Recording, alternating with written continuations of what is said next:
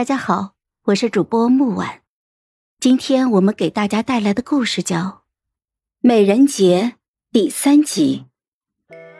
我的身子好全之后，赶上了太子来拜访，恰巧定国侯出去练兵了，我便陪着太子在书房坐等。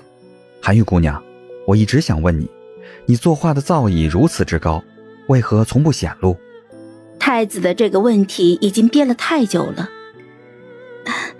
从前我只当殿下是一个富家子弟，知晓了殿下身份之后，我才听说了殿下和伯爵府甄家姐姐两情相悦，自然是得避着些了，不能抢了姐姐的风头。太子听到那句“两情相悦”之后，明显的脸色一沉。啊，这些原是我的心里话，感念太子当初送我耳坠。把我当做知己，才会说了出来。我也并非不知分寸之人，虽与姐姐相貌有八分的像，但是凡事讲究先来后到。纵使我也有意，却不能仗着相像便夺人所爱，还望殿下理解。太子是聪明人，他自然也听懂了我有意的，并不只是那一幅画。韩玉姑娘，你若是有两个样貌、年龄、学识都相仿的姐妹，一人对你避而远之、高傲自洁，另一人却自在畅快、愿与你亲近，你会选择哪一位？自然是后者。我并非痴傻，不会给自己找罪受。本王也并非痴傻。那日太子走时，送了我一只羊脂白玉手镯。他说：“天下仅此一只。”初冬时，博阳夫人得了上等的鹿肉，邀请了一些年轻的晚辈去家中烤鹿肉。博阳夫人坐在暖榻上，笑道：“ 冬日总觉得这身子乏，你们年轻人多一些，热闹热闹，我还精神一些。”我瞧了一眼，这一屋子贵族嫡女，年龄相仿。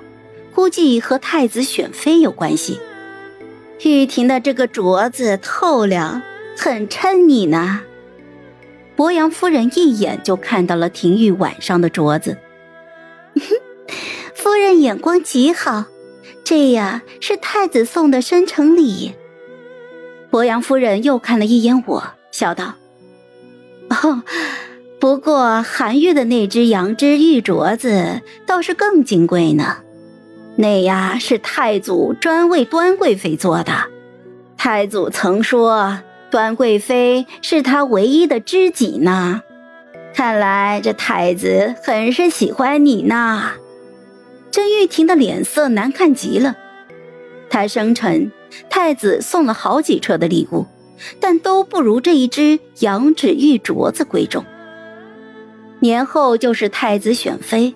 甄玉婷往日的骄傲无法再继续伪装，隔天她便约我去茶楼一坐，抹着泪就向我道歉：“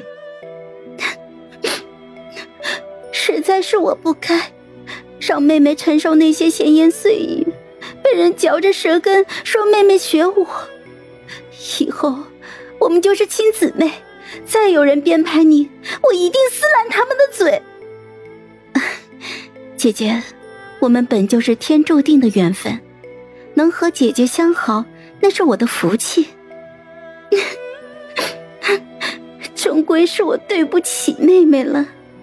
妹妹贵为侯府嫡女，却被太子当做了与我置气的棋子，这这实在是不公啊！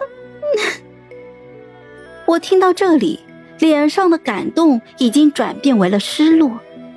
甄玉婷便继续说道：“我知道，妹妹也是骄傲的。这世间好男子千千万，定然不能做人家的替代品。